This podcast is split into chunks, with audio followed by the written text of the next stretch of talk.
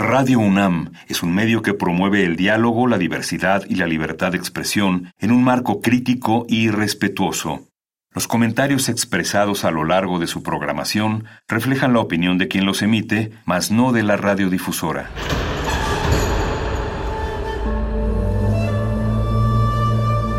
Un templo para la apreciación del ser mediante el sonido. mediante el sonido para nosotros. El sol sale durante la noche. Nuestros gritos llevan la mesura del silencio. Y el descontento está lleno de baile y risas. A todo, incluso a nosotros, nos resistimos. La universidad Ustedes y nosotros somos Resistencia modulada.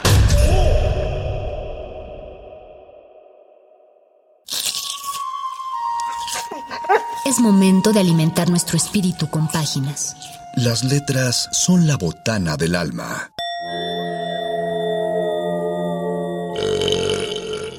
Recuerda la máxima. Los libros son como los tacos. Aún los malos son buenos.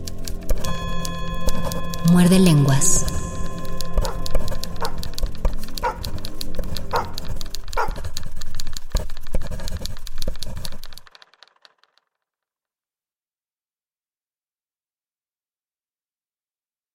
Buenas noches, estimada audiencia de Radio Nam, querida audiencia de Resistencia Modulada. Bienvenidos una vez más, bienvenidos, bienvenidas y bienvenides al 96.1 de FM Radio UNAM, transmitiendo para ustedes también a través de internet en www.radio.unam.mx. Yo soy el Mago Conde y les doy la bienvenida a esta revista radiofónica nocturna que espero sea de su preferencia Resistencia Modulada y particularmente les doy la bienvenida a Muerde Lenguas, letras, taquitos y telenovelas. Eh, más que melodrama, porque la telenovela funciona como el melodrama, pero no, creo que, creo que ya debe calificarse como su propio, su propio género.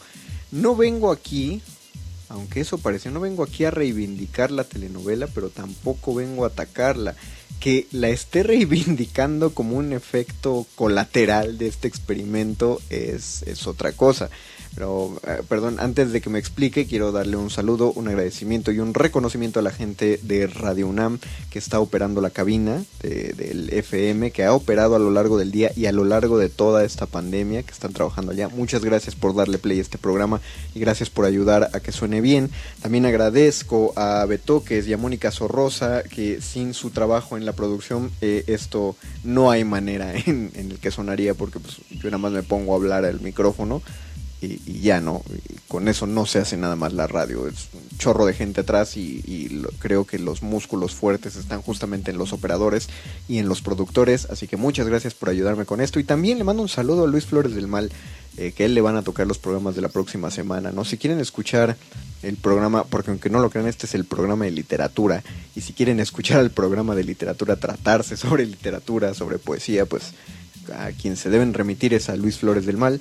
Eh, en mi caso, en mi cuestión, yo que me aboco un poco más a la narrativa y un mucho más a la dramaturgia, se me ocurrió hacer este experimento eh, que ya empezó el lunes pasado. Espero que, sepan disculpar, espero que haya algunos monóculos que no se les hayan caído muy seguido en el té, eh, que haya escandalizado a algunas personas de recatado garbo y que hayan enchinado sus barbas preguntándose qué debemos hacer con ese Mario Conde.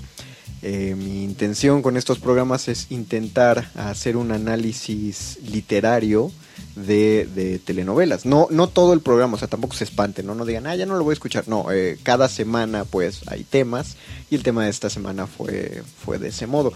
El lunes pasado, eh, quien, para quien no lo escuchó, hice, intenté hacer el análisis de un episodio de La Rosa de Guadalupe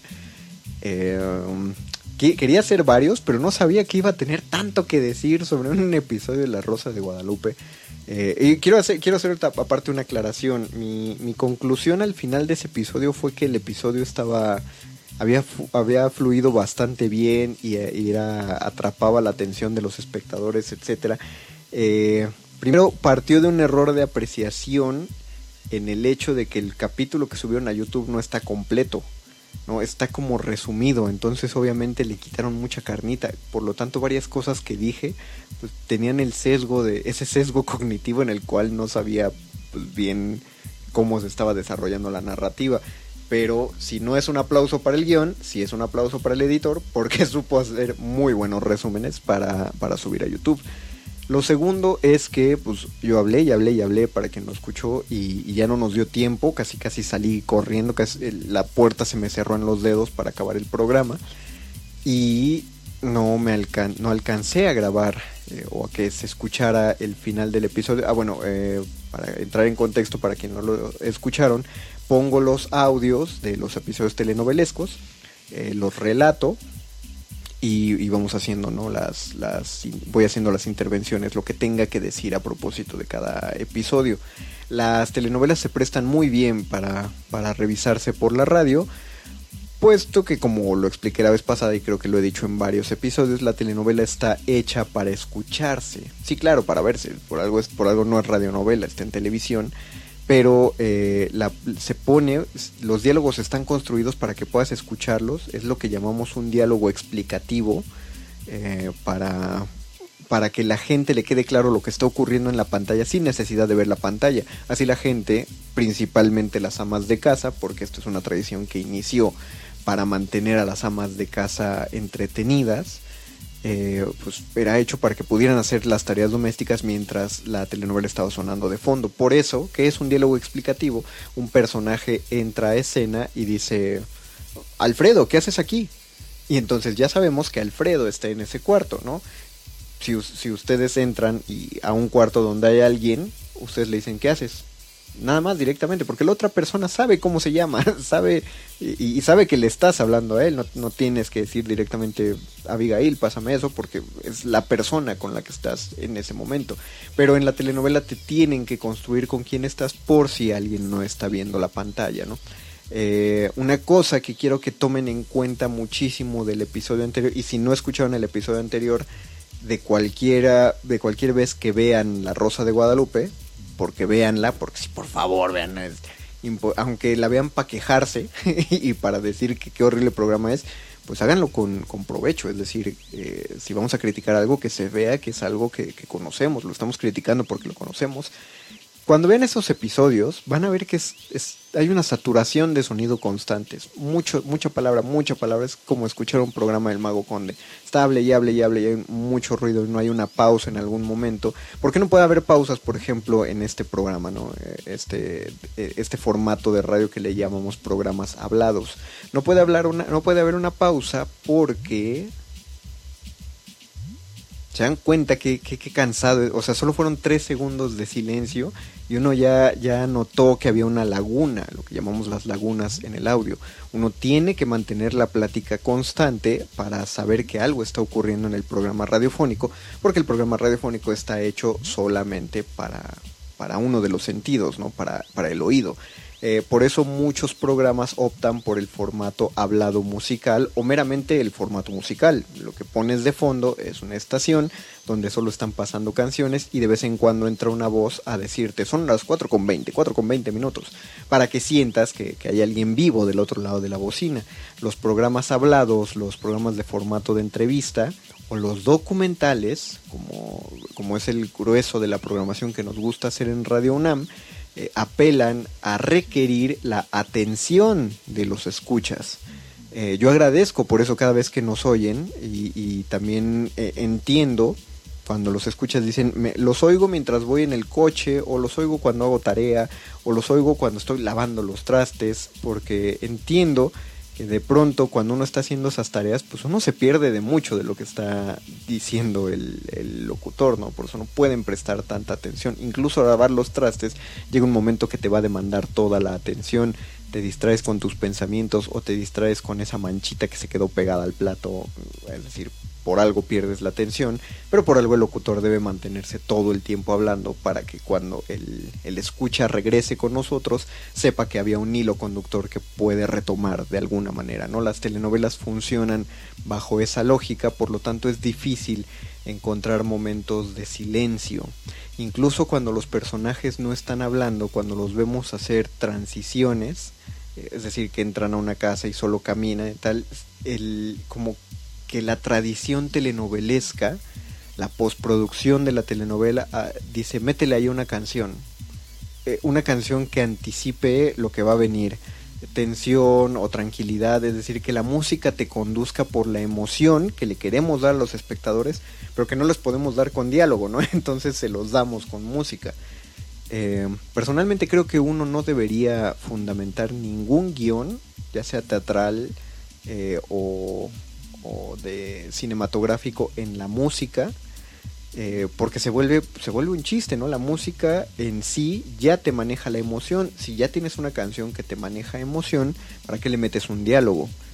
claro, yo en, si escucharon Pastor Épica, la mayor historia jamás contada, nuestra, nuestra radionovela que hicimos en Resistencia Modulada, se darán cuenta que hay mucha importancia en la música. ¿Por qué? Pues porque es una parodia enorme, ¿no? Y aparte eh, es una historia que habla, es como los Avengers, pero en radio. No puedes poner eso en radio porque no puedes poner un narrador diciendo todo lo que es una escena de acción. Pues le pones música ahí sí. Y yo no estoy diciendo que esté bien escrita, justamente es lo que estoy tratando de demostrar, que tiene muchas carencias. Pero bueno, quiero mucho a Pastor Épica. Eh, ¿Y por qué, por qué les aclaro esto? Porque tenía la tentación de analizar otro episodio de La Rosa de Guadalupe en, este episodio. No se espanten, no lo voy a hacer. Pero platicando aquí con la productora, eh, pues me salió, nos, nos surgió la idea de analizar el primer episodio de la que es fácilmente la mejor telenovela que, pues al menos que yo haya visto. me, decía la productora si iba a ser la usurpadora. Pero no, porque no vi la usurpadora. O sea, sí la vi, pero la agarré muy empezada. No salía Victoria Rufo, no, no, no. No, no me acuerdo, no es cierto. Eh, no, Victoria Rufo salía en, en La Madrastra, otro telenovelón. Y era muy bueno porque era muy malo. Estaba lleno de clichés estaba tan cliché esa telenovela desde el guion que cada vez que salían los malos se escuchaban cuervos al fondo. Busquen una escena para que, solo para que vean la definición de lugar común. En literatura definimos como lugar común cuando alguien utiliza una figura retórica que está tan enclavada en el inconsciente colectivo que es imposible que falle. Pero el problema de eso es que carece completamente de originalidad. Eh, nos lo decía nuestro mi maestro de dramaturgia, Martínez Monroy, la eh, Cuna de Lobos, que es una telenovela muy bien escrita, pues Enrique Serna estuvo involucrado en el guion, pero es tan básica que la villana tiene un parche en el ojo. El gran plot twist de la telenovela es que ese parche en el ojo no tenía motivo de ser, porque Catalina Krill sí tenía sus dos ojos, ¿no? Ahí ya no cuenta como spoiler, amigos, ya son más de 30 años de que salió esa telenovela. Eh, creo que más de 40, casi 40 años que salió Cuna de Lobos, pero no vamos a ver Cuna de Lobos, es una que está más para acá. Eh, y yo recuerdo que en, el, en, su momento fue una innovación en la televisión mexicana, mi, mamá estaba muy contenta, quería ver, porque aparte iba a salir la... En ese momento yo no sabía que era la gran actriz, mi madre sí, y me lo decía, la gran actriz que eh, era y siempre ha sido Angélica Aragón, y, se anunciaba como un con bombo y platillo el gran experimento de TV Azteca, la otra casa televisiva para hacer una telenovela llamada Mirada de Mujer. Y la verdad es que por suerte en la, primera parte de la cuarentena, ¿se acuerdan de aquella cuarentena del año pasado? Entre la productora y yo nos pusimos a ver la, la, telenovela de Mirada de Mujer. y qué buena es, amigos. Qué buena es. Eh, yo creo que es eh, con, eso eh, nos enseña que no debemos englobar la calidad de algo en un género, es decir, no debemos pensar que es malo solamente porque es una telenovela.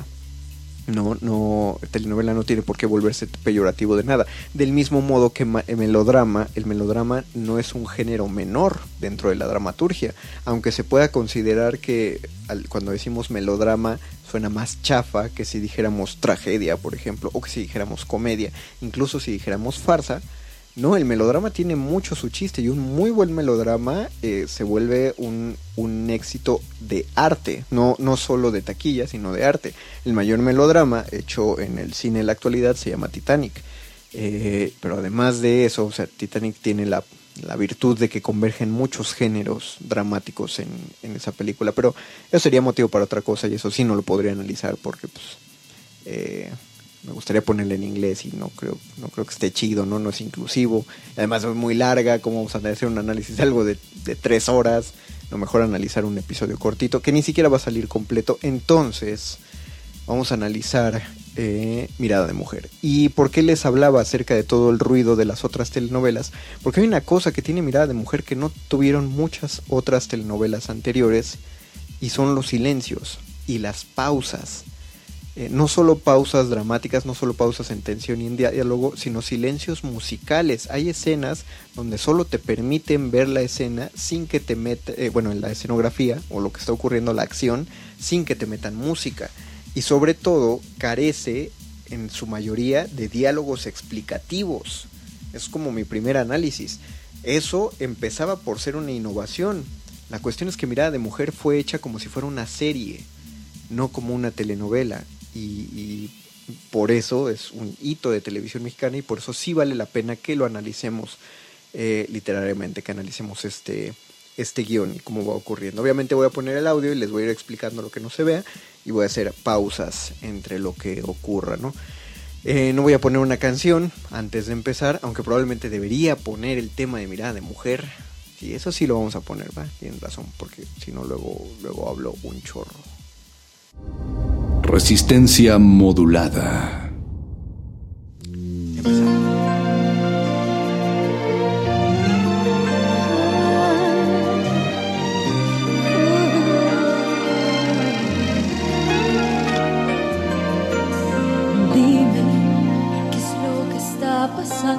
Te amo. Una, una, cosa que estaba genial de la introducción de esta telenovela es que a diferencia de las introducciones de otras telenovelas donde lo que te presentaban era la, la cantidad de actores que tenían y quiénes iban a salir y que vieras a los actores sin camisa y en medio de una, de, de una plantación de tequila y montando caballos en esta, en esta telenovela el intro funcionaba para explicarte la lógica de la historia. Eh, qué es lo, por dónde iba a ir la historia, hacia dónde se iba a enfocar, dónde estaban los puntos fuertes. Y la música es una canción sota. Es decir, son pocos los temas telenovelescos que están que son buenos en letra, en, música, no que cambio de la, de la, escena, o sea, una escena está eh, Fernando Luján besando a Angélica Aragón porque están casados y en un corte ya está besando al amante, ya te está diciendo de qué se va a ir esta serie, o sea, te está introduciendo todo solo en la intro y el tema es muy bonito. Lástima que se supo al final del maestro Armando Manzanero, pero el tema es muy bonito. Vean, vean, esto, ¿no? Aquí sí tengo que hacer una pausa. La primera escena ya es un, un, logro de dirección y una cuestión que no se había estilizado en telenovelas anteriormente.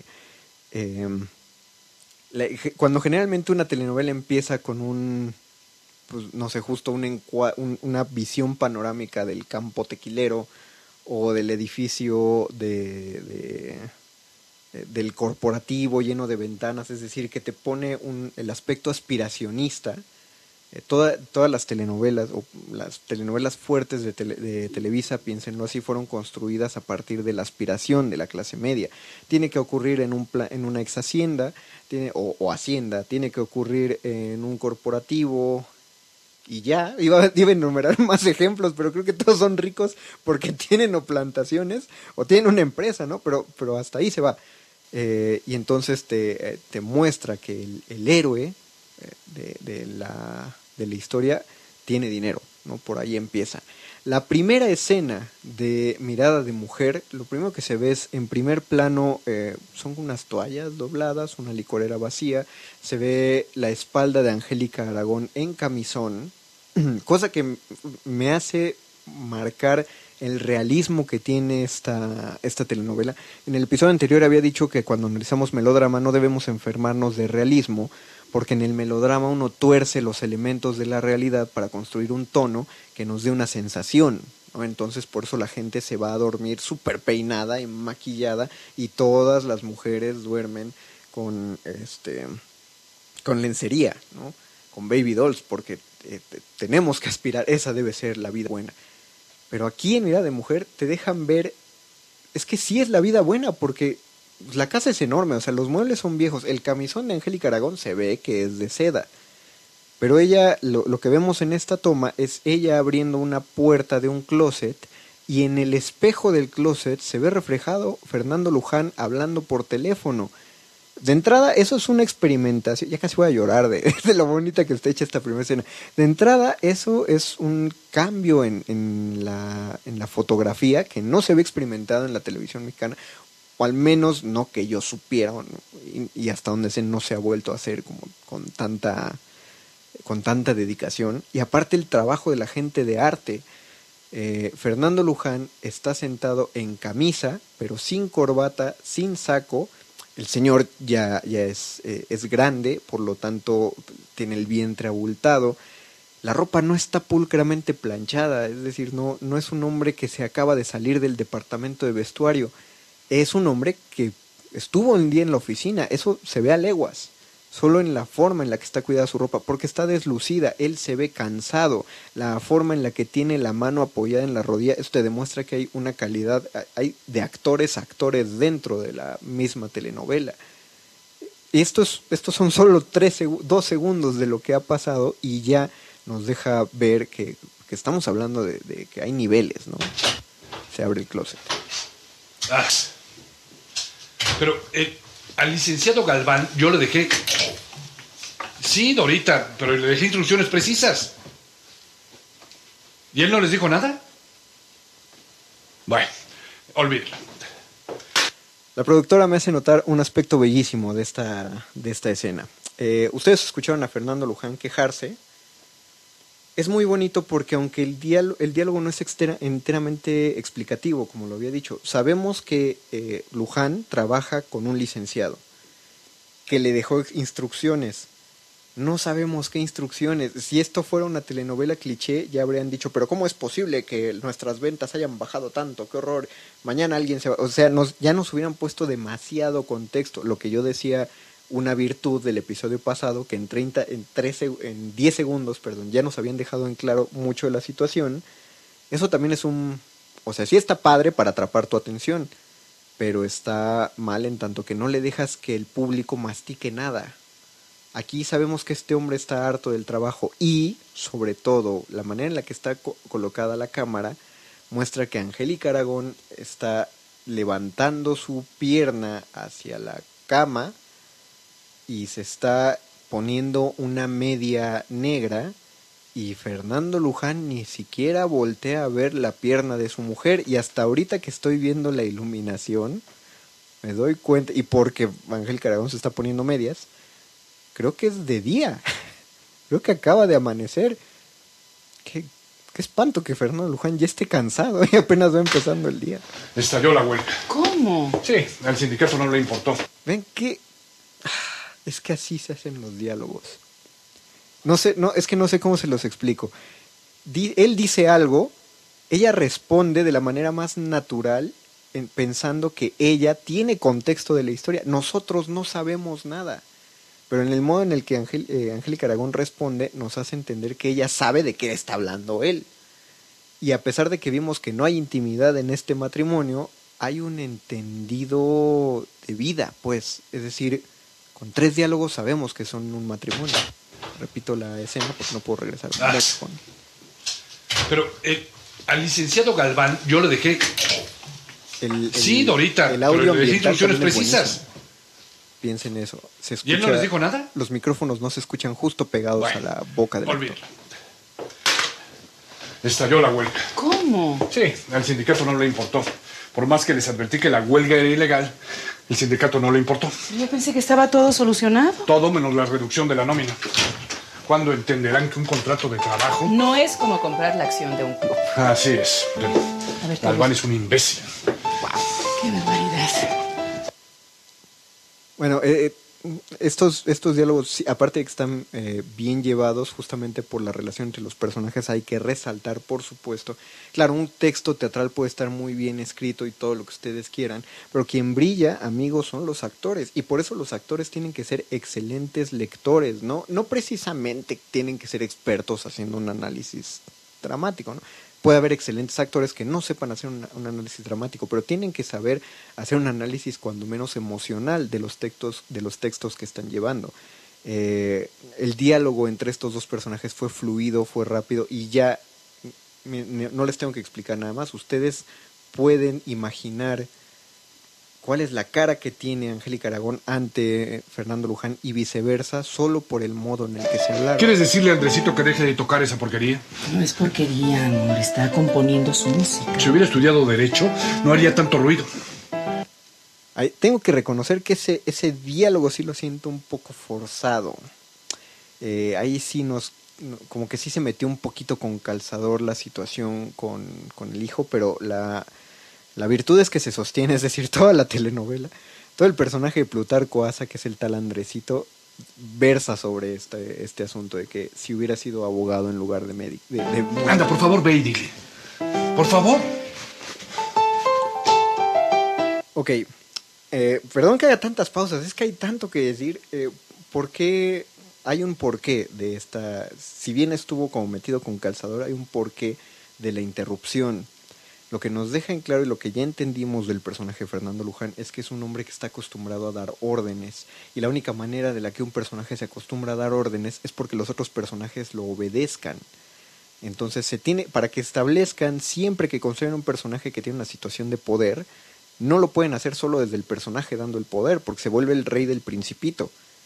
Y lo dice él muy, muy en claro, ¿no? Para, para ser un rey y para dar órdenes necesito a alguien que las obedezca. Yo doy órdenes muy justas para que me hagan caso. Entonces ese rey le dice al sol, al sol que salga y siente que el sol lo obedece, aunque el sol sale solito. Es decir, el poder de un personaje solo se logra ejemplificar en función de lo que hagan los demás personajes.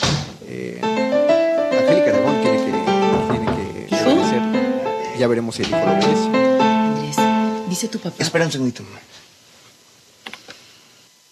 Y la mamá está acostum- tan acostumbrada a recibir órdenes que hasta el- los hijos le, le dan la orden. ¿no? Creí que no estaba en la casa. Vino a cambiarse porque tenemos una reunión y ya sabes que le molesta muchísimo. Mi música. El volumen, más bien. ¿Tú crees que podrías poner... Ponerme los audífonos. Claro que sí, mamá. Gracias. Oye, por cierto, qué bonita te ves, ¿eh? Es la última vez que te pongo pistola, ¿está claro? Ok, eh, otro, otro rasgo de construcción de carácter eh, nos explica con una, un, texto, unas líneas solamente, cuál es la relación no solo de este muchacho con su madre, sino con el padre. Y aparte, la injerencia que tiene la madre en medio de esto. Es, todo esto, aunque no lo piensan, todo eso es lo que uno debe pensar al momento de construir un diálogo. Llega la madre, le dice que si le puede bajar porque al papá le molesta, y este hijo interrumpe y dice, le molesta mi música. No, es el volumen. Él sabe que por supuesto que lo que le molesta es la música. La mamá trata de ser mediadora y el hijo le acaba de decir lo que obviamente no escucha del padre. Sáquese, mocosita, sáquese. Creo que está de más, ¿no? Creo que ya sabemos cómo se llevan las hermanas. Muy bien hecho, muy bien hecho. O sea, no tenemos ni siquiera que entender de qué se están peleando. Hija, Y pasó la madre al lado de una de las hijas y a ella no le dijo nada, fue con la otra. Y eso también es una relación que se va a sostener toda, toda la telenovela. me preocupa que no estés comiendo lo suficiente, Mónica. ¿Qué vamos a hacer? ¿Sí oyes que te estoy hablando? Sí, mamá. Es que a tu edad no se puede vivir exclusivamente de lechuga, jitomate y cebolla. Siempre me estás espiando. Mm, ok, es lo mismo. Eh, bueno, finalmente una, mamá, una mamá preocupada. Se siente un poquito forzadón como, como eh, nos... El, el guionista tuvo que meter todos los conflictos que van a tener los hijos de ahí en adelante, pero es necesario, o sea, es- eso sí es una, una concesión que hay que hacer como, como escritor, ¿no? Finalmente uno no está relatando tal cual la realidad, uno tiene que sintetizar la realidad. Eh, lo, lo que tiene virtud de esto es que pues todo se va a desarrollar. Sí hay un problema alimenticio con la hija. Si no de te cuidas, te voy a quitar el trabajo. Y el papá estaba molestísimo, Fernando Luján estaba molestísimo eh, cuando empezó la telenovela, pero ahora está hablando con la hija y está sonriendo. Adrián. Con la hija que le acaba de decir que le va a quitar el trabajo y entonces él está a punto de Te decir... cuidas, te voy a quitar el trabajo. Adriana Salmillán, abogados. Adriana Salmillán, abogados. Y asistente. No, no, no. Asistente, asistente. Por supuesto que está feliz, la hija sí estudió lo que él, lo que ya dijo que le hubiera gustado que hiciera el hijo. Qué, qué bien definida está esta familia. Además, una cosa que sí, que sí me va a encantar, siempre me va a encantar de esta telenovela, es que la edad de los padres sí se ve muy acorde a la edad de los hijos, cosa que no se ve en las otras. En, en las otras telenovelas todo mundo tuvo hijos a los 12 años, en esta, en esta fueron más conservadores. Asistente, ya dije. Qué linda.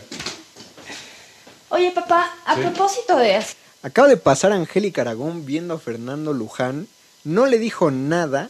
En otra telenovela ya le hubiera dicho, me alegra mucho que te lleves así con tu hija, que porque nos habría explicado la situación para que para los que no estuviéramos viendo qué está pasando, nos habría dejado en claro, ah, soy la mamá, soy tu esposa y estoy feliz de que te lleves bien con tu hija, pero no, aquí lo resolvieron solamente con Angélica Aragón cruzando frente a Fernando Luján, lo ve y le sonríe y el director tuvo un aplauso para el director, tuvo bien poner de espaldas a Fernando Luján porque no sabemos qué cara le puso él a ella, no sabemos si él sí la vio. Eso queda a la Asistente. Del- ¿Cómo va lo del contrato de la armadora? No, estalló la huelga. ¿Estalló la huelga? Sí. Cuando yo diseño un convenio, a mí nadie me va a declarar huelga. Nadie. Bueno, pues entonces gradúate pronto. No te preocupes, papi. Cuando ponga mi oficina, yo te doy trabajo. Estás guapo. Ignacio, Sí, quiero tu opinión acerca del traje que compré para la reunión de hoy. ¿Te gusta? está bien, pero eh, apúrate. y la música. Sí, la música, vean, la música obviamente es un recurso melodramático, sí es un acento medio cliché, pero lo mismo, hasta en micros hay rutas, ¿no? La elección de la música es, es como más, más estudiada, ¿no? no salió de un banco musical.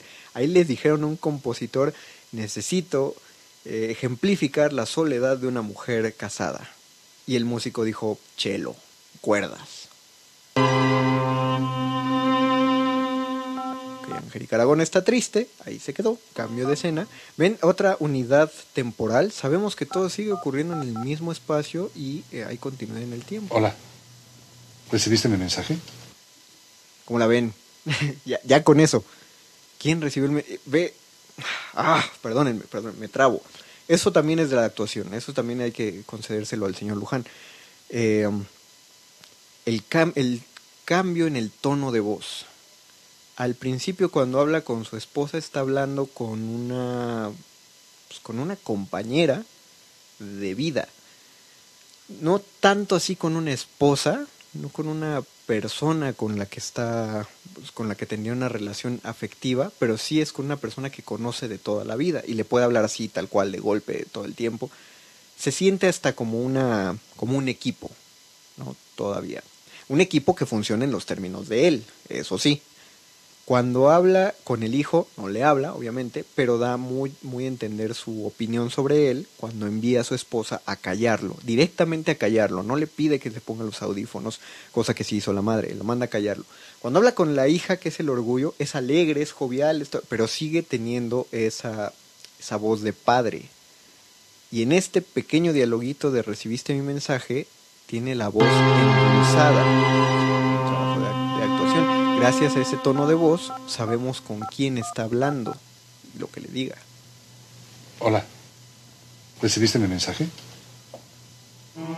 Sí, tengo un compromiso que había olvidado y así que no voy a poder ir a verte hoy.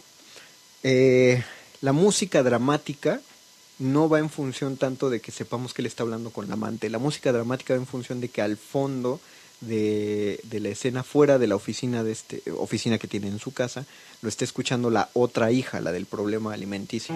¿Te enteraste por la radio? Sí, la situación está muy difícil. Voy a reunirme con ellos a primera hora. Sí, sí, yo también te extraño. Ajá. Eh, um, esto- esta, esta actriz, la de la hija, no es precisamente la mejor actriz, pero sí estuvo bien dirigida. No hay preocupación, pero pues no hay una mordida de dedo, no hay un mesar de cabellos, no, no se está exagerando la preocupación que debe haber. Es decir, estamos, estamos moderados, estamos ante una telenovela moderada. Y eso ya suena pleonásmico, ¿no?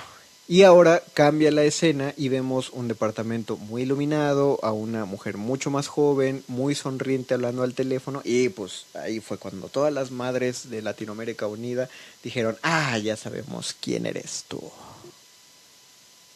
Bueno. Suerte entonces. Eh, hay problemas con el sonidista porque pues como que muteó muy raro, ¿no? Sí, de eso quería hablarte. Yo también tengo problemas con este contrato colectivo. Sabía que contaba con tu ayuda, amor. Ujú. Bueno, Ok, eh, eh, hasta donde veo, no sé si sea una cosa de que solo estoy usando un audífono, pero me parece que él no le está contestando por el teléfono. Eh, eso, eso es un recurso muy poderoso eh, dramatúrgicamente y en guionismo. Hay una muy mala tendencia en los programas de poner llamadas telefónicas, pero ponerlas completas. Es decir, que escuches qué se está hablando en ambos lados de la línea. Eh, bueno, no es en sí un problema, ¿no? A veces es necesario escuchar la conversación completa. Pero cuando escuchas una conversación incompleta, ¿a poco no se vuelve mucho más interesante? Eh, nos, nos decía el maestro Monroy que un dramaturgo debe ser un chismoso. Eh, y como chismoso uno tiene que ir oyendo a la gente en la calle. Ahorita estamos más encerrados en nuestras casas, pero hagan el ejercicio de escuchar a la gente cercana a ustedes cuando habla por teléfono. Hagan el ejercicio de escucharlos hablar por teléfono. Y, pues es el mero gusto del chisme, pero además eh, es muy interesante que te pierdes 50% de la conversación. No sabes lo que la otra persona está diciendo y aún así logras completar la conversación sin escuchar al otro. En una telenovela convencional ya habrían completado este diálogo, pero en este caso no, en este caso dejan solo el, el diálogo de la amante. Sabemos con quién está hablando, pero no sabemos qué le está Sí, diciendo. O lo de intuimos. eso quería hablarte. Yo también tengo problemas con este contrato colectivo. Sí sabemos lo que le está diciendo, solo por lo que dice ella. Sabía que contaba con tu ayuda, amor. Es decir, esto, aunque parezca ridículo, le está exigiendo a- a- qui- al, al telespectador, le está exigiendo que ponga atención a la plática para que complete el diálogo con su imaginación. Bueno. Ajá. No, lle- lleva dos veces nomás diciendo, ajá, que sí, obvio. ¿Qué, ¿Qué está pasando? ¿Qué está diciendo Fernando Luján? Está bien. Te veo mañana. Oye, oye, oye. Te amo. Ella le dice te amo, se queda callada, cuelga. No sé si Luján va a contestar ahorita, pero solo por el silencio intuimos que le contestó. Y ahora ella se va a acostar en una cama perfectamente planchada. Ah, hay una foto de ellos dos, pero son ellos dos. Ah, esa foto se puede malinterpretar tanto porque la puedes ver en la oficina de ella y no, no saber en sí si esa foto tiene una doble intención o qué. Bueno, ahora están en un. pues, es como una cantina. ¿Ya viste qué belleza? En nuestros tiempos no las hacían así. No, para nada. ¿Cuántos años crees que tenga? 23. 23. A esa edad todas son divinas. No, dímelo a mí. María Inés tenía un cuerpo bellísimo. ¡Mocos! y dije, y, y tuve que decir mocos porque estuve a punto, a punto de decir otra cosa y ya, ya, ya me han apagado el micrófono por decirlo. ¿Qué, qué rudeza de diálogos. ¿Y cuál es la fuerza de estos diálogos? La casualidad con la que están dichos. Ustedes no lo están viendo, pero quienes están hablando son, de nuevo, Fernando Luján con un amigo, bueno, lo que intuimos que es un amigo suyo porque con un con un colega o con un socio de trabajo, no sé si se hable de esa manera, yo quiero creer que no. Y están sentados a la mesa con sus esposas. Eh, curiosamente la esposa del amigo no se alcanza a ver del todo, se vio de pronto que metió la mano como para pegarle, pero es, es ay, qué simpático, es una plática de cuates donde están las esposas en la cantina. Y él acaba de decir, como si fuera el gran halago, María Inés tenía, el, el uso del pasado es una maravilla en esa frase porque es, es una mentada de madre disfrazada de halago, disfrazada de plática casual, pero que ejemplifica perfectamente la situación en la que está este dímelo a mí. María Inés tenía un cuerpo bellísimo. Y la Aparte, Luján está pedísimo. cintura más hermosa que hayas imaginar. Sí. Recuerdo que hasta podía rodearla con mis manos.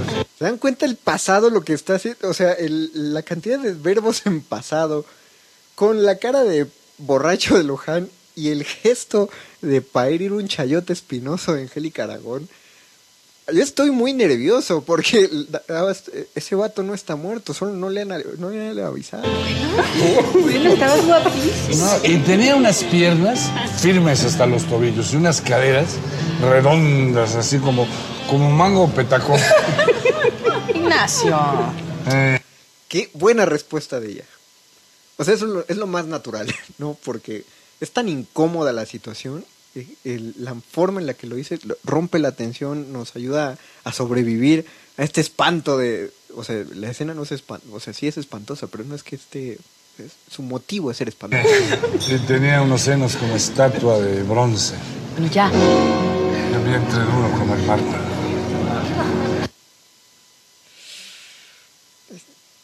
No, nada más para que lo saboren. Lo, lo voy a repetir porque estuvo, estuvo pesado. Eh, y tenía unos senos como estatua de bronce. Bueno, ya. Y un vientre duro como el mármol. O sea, no se calla. Eso también no solo la sigue insultando. Ya le dijeron que, güey, basta. ¿Y por qué no se detiene? Eso, amigos, también se llama carácter. Tenía. Tenía. Era. ¿Se puede saber en qué momento me mataste, Ignacio? No, otro. ah, Si le, di, si le daba puntos al guionista de La Rosa, le doy 10 puntos. O sea, ya esa línea mató. ¿Por qué? ¿Por qué? ¿Por qué esa línea? Eh, ¿Cuántos de nosotros nos dediquemos o no a escribir? ¿A cuántos se nos hubiera ocurrido una forma creativa de, son, de, terminar esta, esta situación? ¿no? Es ahí cuando tiene que entrar eh, casi casi el trabajo de la poética de cada, de cada escritor, ¿no? Como bien en cualquier otra situación ella hubiera dicho, ya va, tenía, bueno, lo, lo que empezó sí fue común, ¿no? Tenía de, no mames, ¿qué, qué te pasa? Este, deja de hablar de ese modo, no sé, lo hubiera callado de otra manera. Pero qué resolución tan poética el de ella. De... Me mataste, Ignacio. Con permiso, voy al tocador. Y tengo que darle más puntos porque la situación es incomodísima de ver. Si esto es más incómodo que ver a la hija entrando al cuarto de la mamá cuando se está acostando con el novio. Y eso es mucho decir, porque la otra estamos hablando de una, de una escena de sexo. Eh, y, de, y de intimidad y de, y de un incesto político. Y en, esta, en este restaurante, en esta cantina, en tres frases, se acaba de construir una situación todavía más tensa y no acaba. No acaba. Acabó. claro, es tan incómodo que no hay, que no hay resolución, no hay que pasar.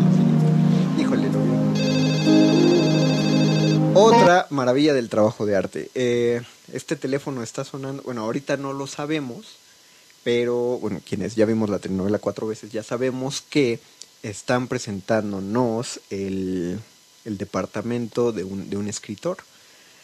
Eh, y en todas las telenovelas una cosa que hay es que las casas son pulcras, son o son muy pulcras o son de techo de lámina, ¿no? Y siempre es por ricos y por pobres. No hay, no hay ningún lugar donde quede la clase media. eh, la clase justamente que ve estas telenovelas, no hay ningún, ningún departamento de arte que las represente. Hasta esta telenovela. Este hombre es un escritor, pero vive fácilmente como cualquier persona de mi generación que se haya graduado de cualquier carrera. Menos contaduría, porque sí conozco tentador- eh, contadores y son envidiables como, como viven. Pero bueno, hay, hay folletos tirados en el piso, hay tenis, hay ropa doblada sobre los muebles. Contesta, este tipo no está despierto. Contesta bajo las sábanas. Bueno. Te quiero mucho, Ari Telche. No, no, estaba aquí sentado esperando a que me hablaras, güey. Que dijo güey. Estamos hablando de 1990 y qué? No sé, 1999, me informa la productora. O sea, el productor que dijo sí a ese guion y todos los, los, eh, involucrados en la gestión y que no le pusieron un pero al diálogo para el 99, respetos, porque, porque consiguieron con una sola palabra generar el carácter de este personaje, que aparte es muy curioso, es el galán de la telenovela. Eh, si yo le pregunto a la productora, ella dice que sí es guapo. A mí no, pues no me parece guapo porque no es el guapo canónico, pues. Pero pues resulta que es muy peludo, además. Y en el, en el foco que tiene en este momento se le ve la papada, cosa que es imperdonable en una telenovela. Claro, esto no tiene tanto que ver con la literatura, ¿no? Pero sí es la clase de detalles que uno debe, debe checar de cómo se construye. eh, cómo se construye. Es, hay dos paralelos, ya se habló acerca de la belleza femenina en, en el anterior y ahora nos están presentando al que va a ser el galán. Y, y pues en la escena anterior, con todo lo que decía Fernando Luján, no había quien no dijera de este lado de la pantalla, cállate, güey, esa mujer es bellísima. Y no entraba dentro de todo lo que Fernando Luján estaba describiendo, que son todas las mujeres guapas de telenovela. ¿No? Las, la, la cintura, la cadera, los senos, el vientre, no cuadra ella, pero ella va a ser la bella, de- la, la guapura de esta telenovela. Y este fulano no entra tampoco en, en el William Levy que debería ser, pero es el galán. Y esta Ah, otra, otra Sí, me, me acosté a las 5 de la mañana. ¿La huelga? no inventes. Repito, noten la cantidad de silencios que hay, más allá de la plática telefónica. No, pues sí, sí, se veía venir. No, está bueno. Yo te llamo después. Gracias por el dato. Órale. Está bueno. ¿Cuántas, cuántas telenovelas permiten que un actor diga está bueno sin que tenga que decir el tonito, el acento chilango? Está bueno. ¿Cuántas? No, eso también es actuación de Eritel.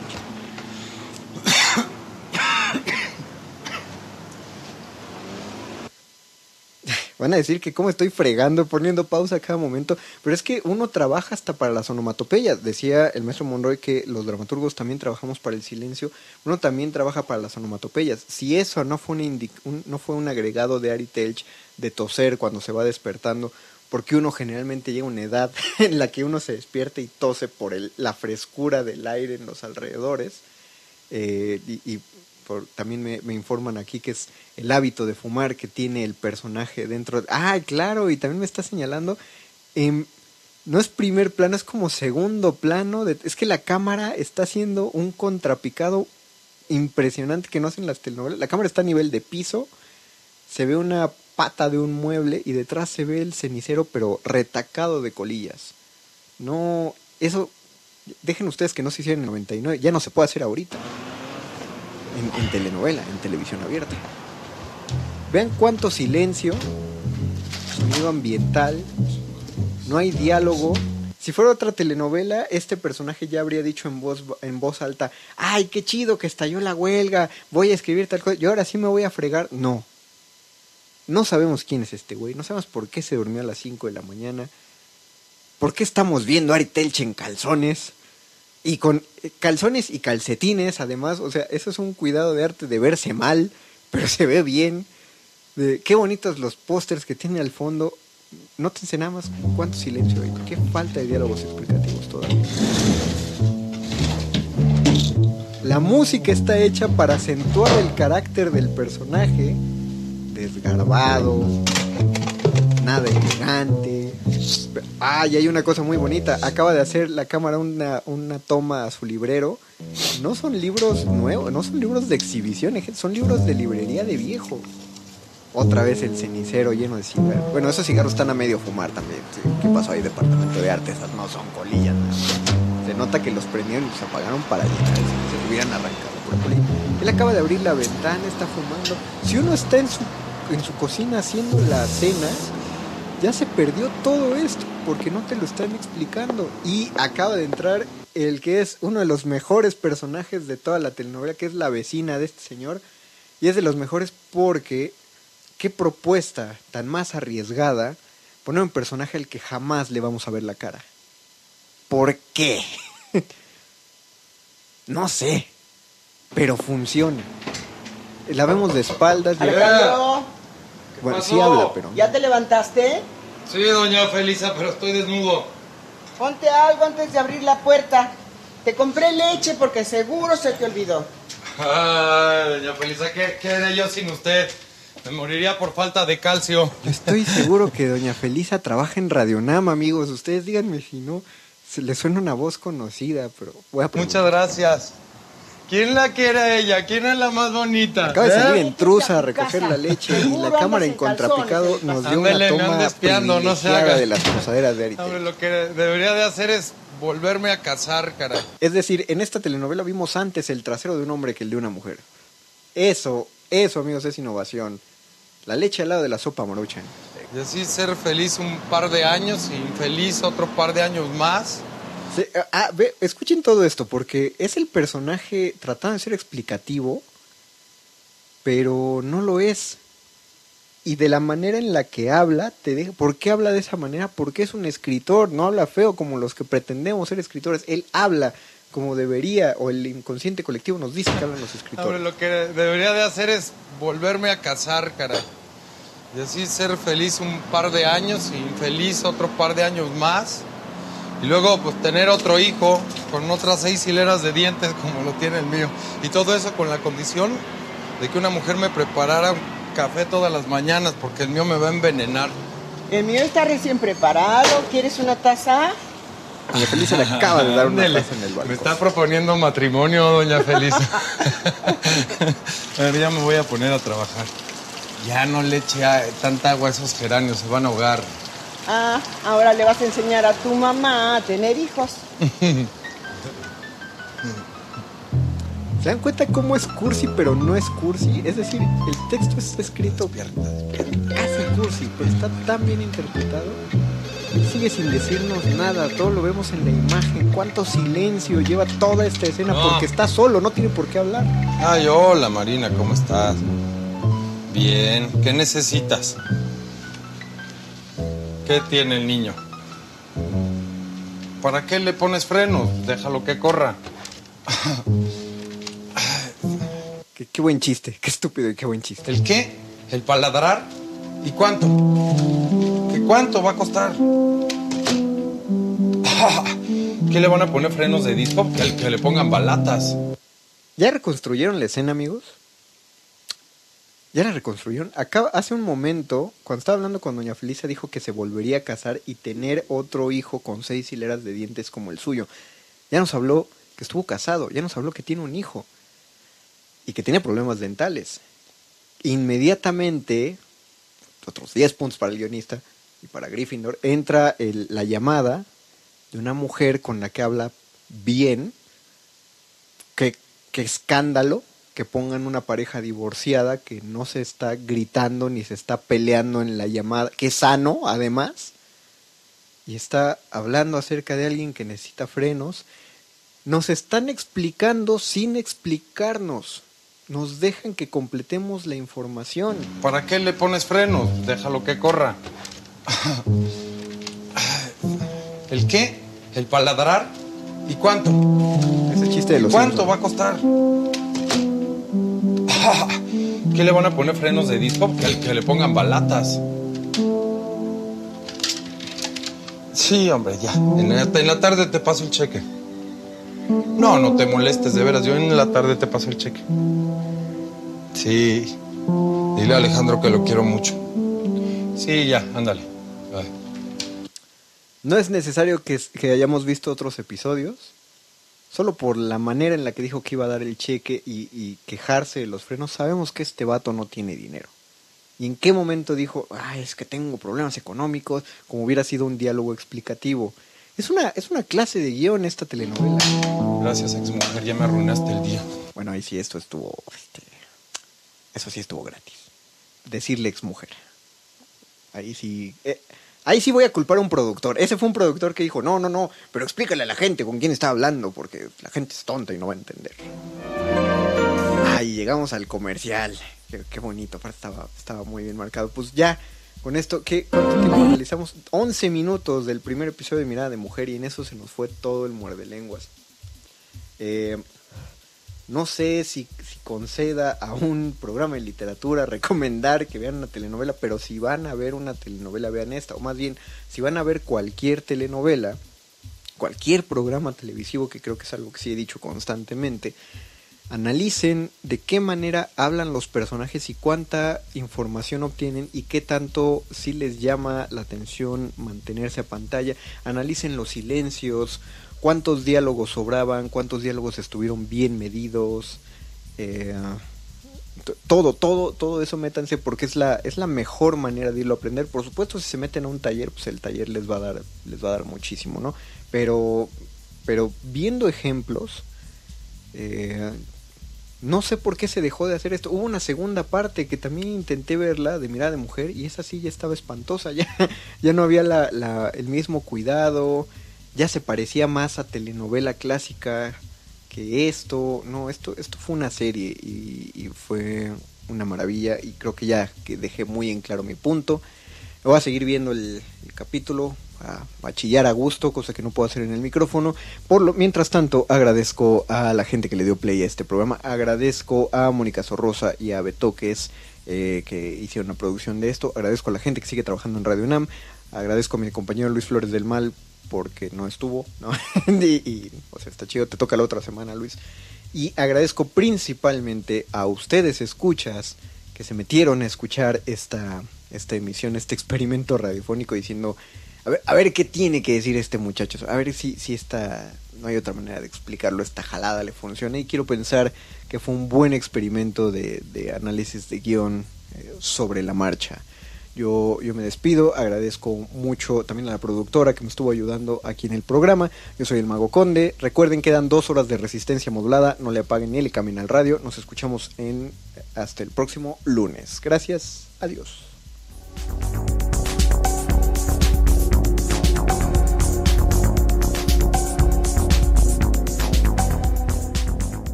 Enseñanza del día. El dinero no compra la felicidad. Pero compra libros y tacos. Y eso se le parece mucho. Medítalo.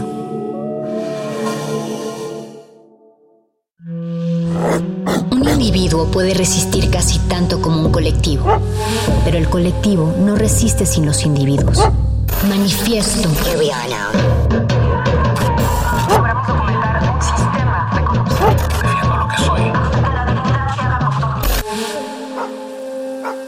Hay sonidos distintos, solo separados. Tu cuerpo es una revolución. Manifiéstate.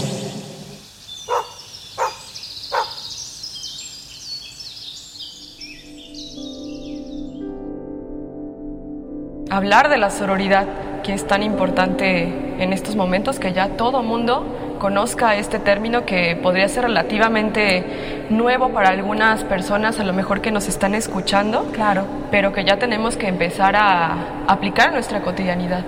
Decimos sororidad y de repente hemos escuchado esta palabra desde hace ya algún tiempo, pero como que todavía no nos queda muy claro qué es, ¿no? ¿Qué es la sororidad?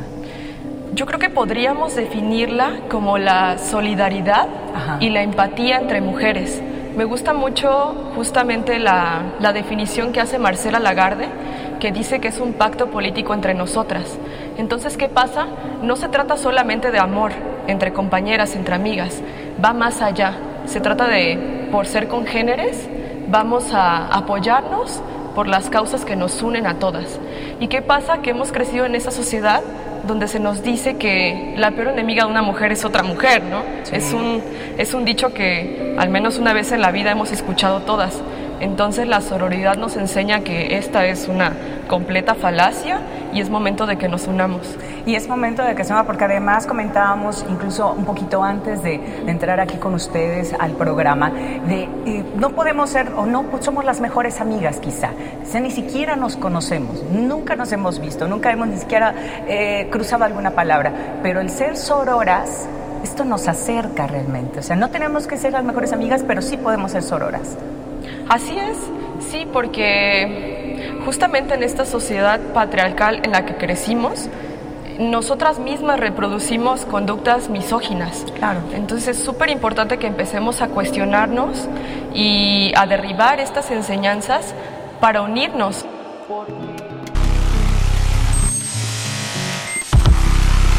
Manifiesto.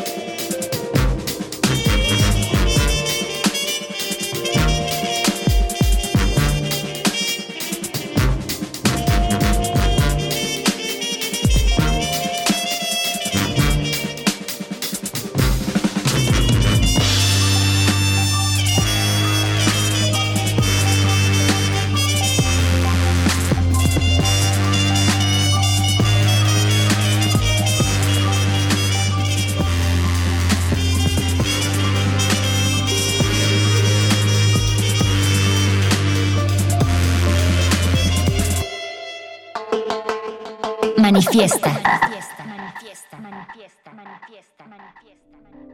¿En qué momento dijiste, yo también soy sorora, me voy con otras mujeres, veo cómo es la sororidad, la estoy palpando, ¿no? ¿Cómo fue? Platícanos un, un tanto de este trabajo que hiciste. Fue increíble y muy emocional. Yo estuve, eh, salí de fotografía de la Universidad Veracruzana y tuve la oportunidad de estar en un intercambio estudiantil.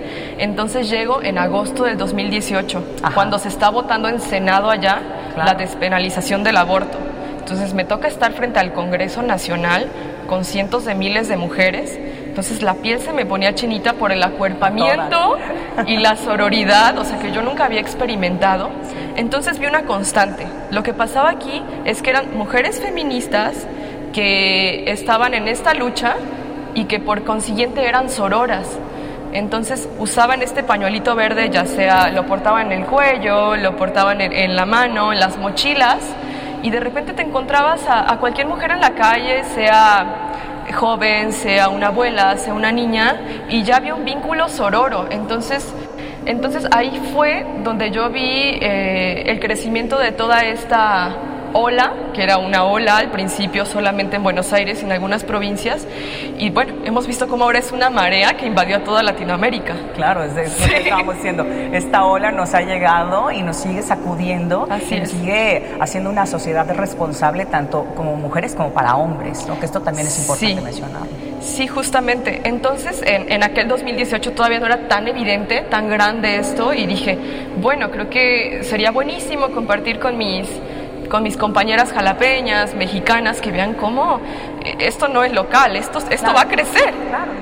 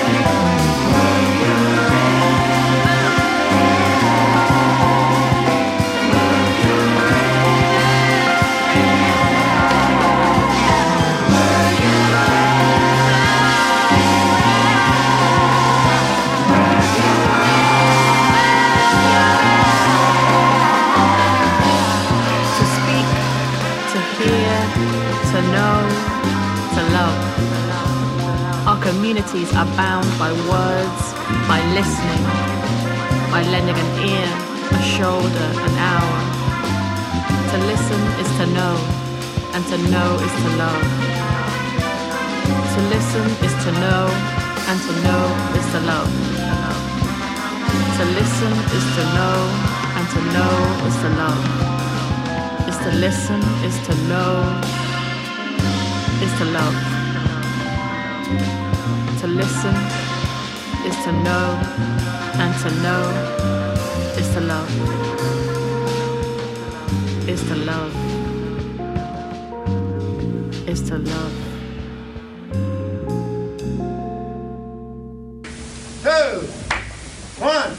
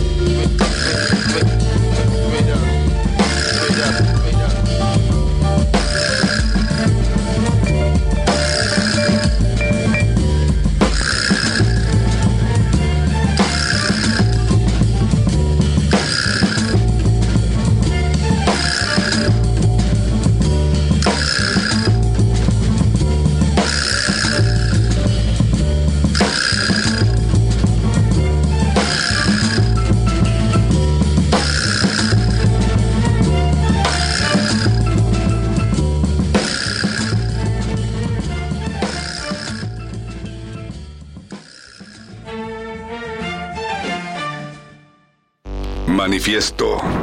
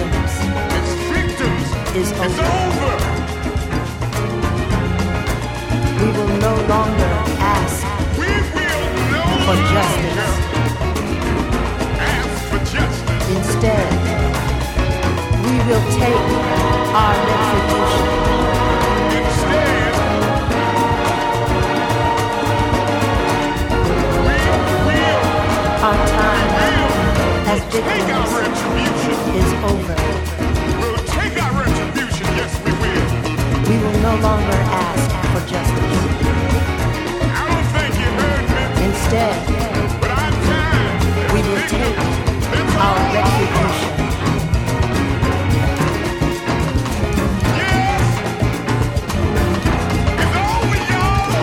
Our time as victims is over. We will no longer ask for justice. Instead, we will take our retribution.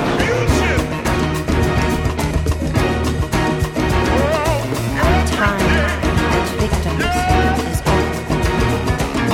We will no longer ask for justice. Instead, we will take our retribution. Our time as victims is over. We will no longer ask for justice. Instead, we will take our retribution.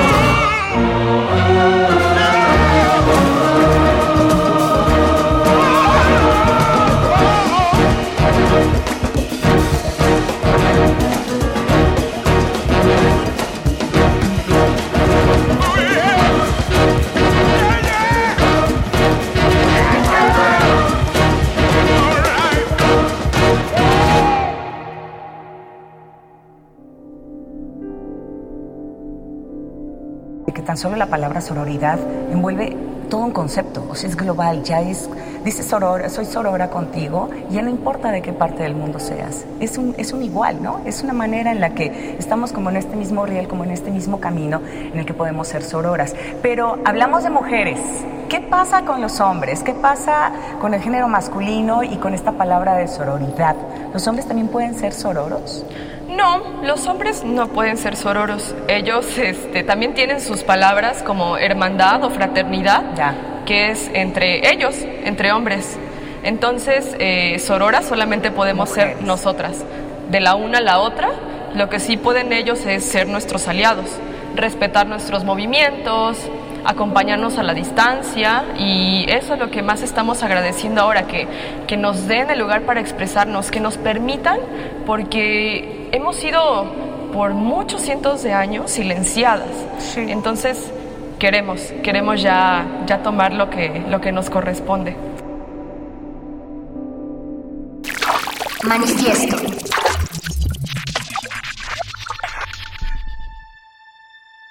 For me now, what I'm realizing is I am done trying to treat people as if they're finished beings because we're all unfinished, basically. We're all unraveling. It's very unfair for me to act like I've, I've got you figured out.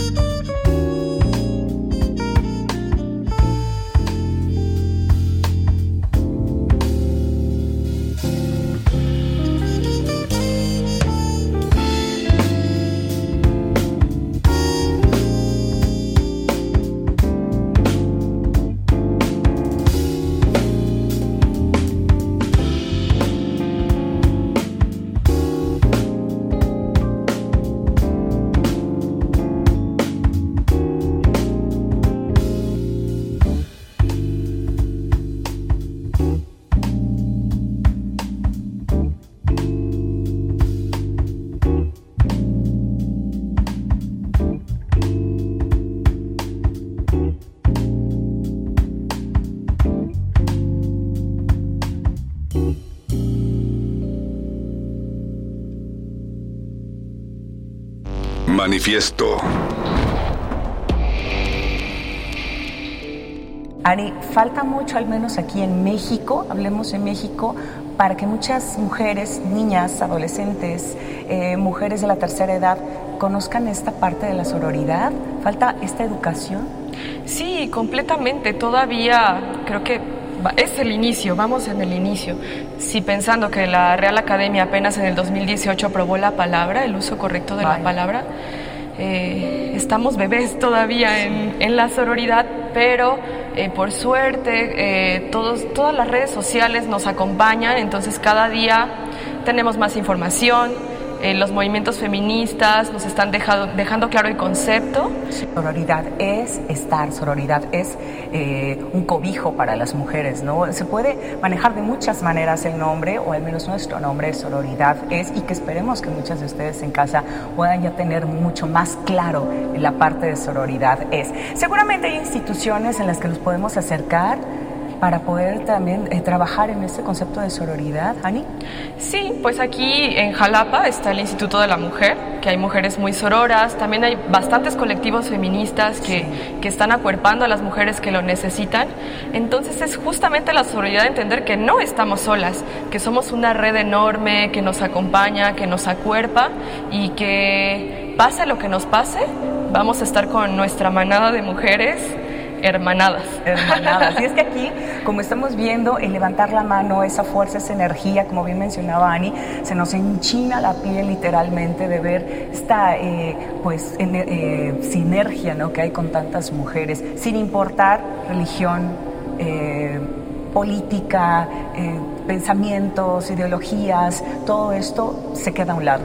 Siempre y cuando digas sororidad, sabes qué es lo que va a pasar, no sabes qué es lo que necesitamos como mujeres, como una sociedad responsable también. Lo que no es sororo, ¿qué podemos puntualizar? Que no es sororo entre nosotras. Pues es seguir esta estructura patriarcal de, de querer siempre estar una arriba de la otra, de querer competir, de querer estar separadas, eh, por lo que hablábamos al principio, de que así se nos creó. Entonces, es esta parte todavía misógina de pensamiento, acción, que poco a poco debemos ir derribando, porque no es nada sororo que nos critiquemos, que hablemos mal a una de la otra. eh, no beneficia a nadie. No, no, no Entonces, beneficia a nadie. creo que eh, eso es algo súper clave que nos regala la sororidad y que ya tenemos que, que empezar a, a tener claro todas, que, que no debemos perjudicarnos porque eh, en vez de avanzar, de verdad nos vamos todas, todas nos vamos hacia abajo.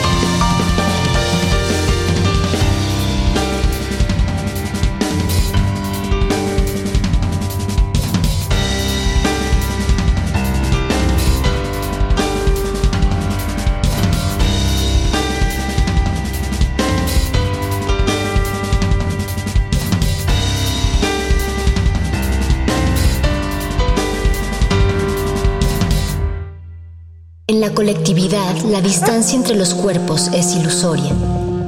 Pero en esa distancia está nuestro manifiesto.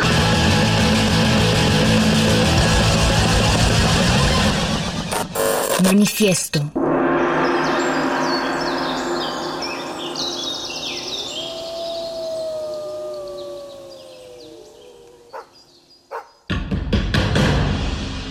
Como dijo el sabio Playlist Zoo, el viaje de las mil canciones empieza siempre con la primera reproducción.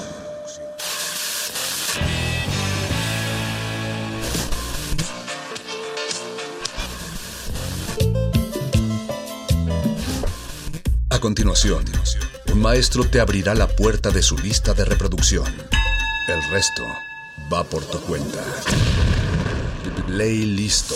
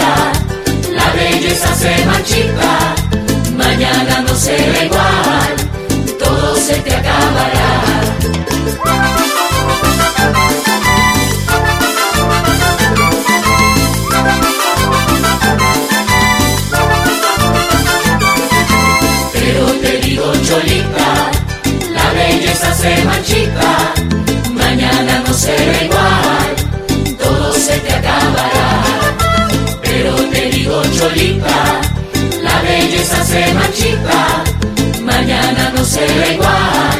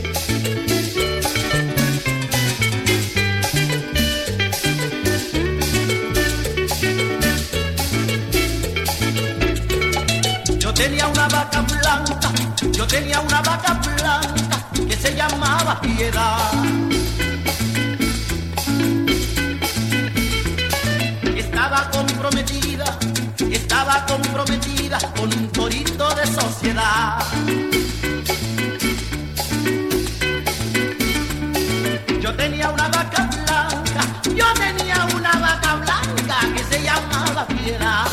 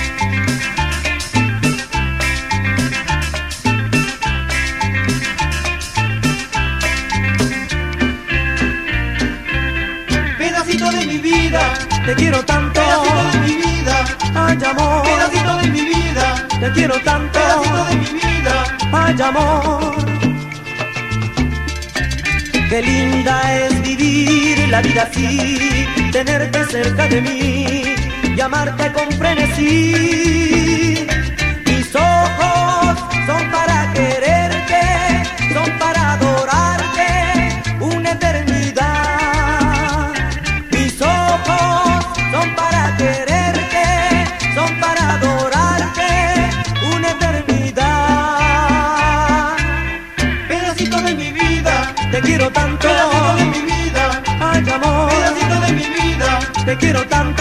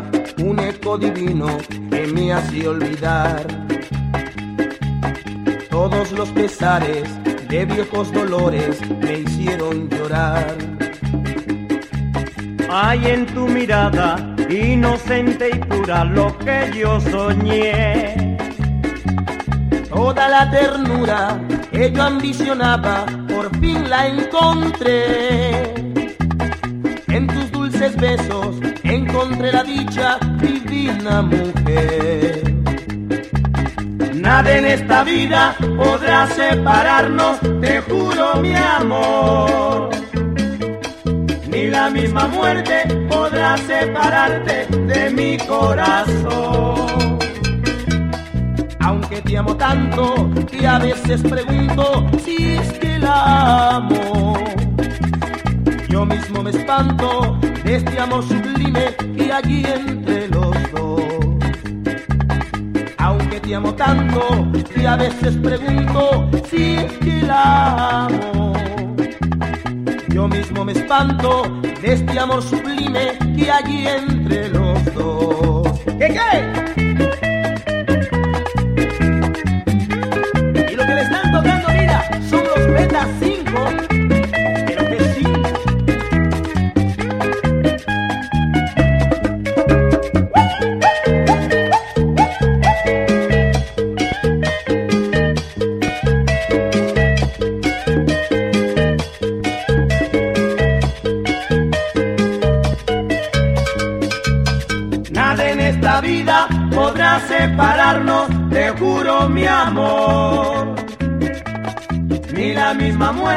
Podrá separarte de mi corazón.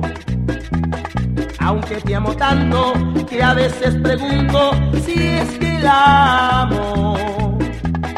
Yo mismo me espanto de este amor sublime que hay entre los dos. Aunque te amo tanto que a veces pregunto si es que la amo. Yo mismo me espanto este amor sublime que hay entre los dos. Ahora sí.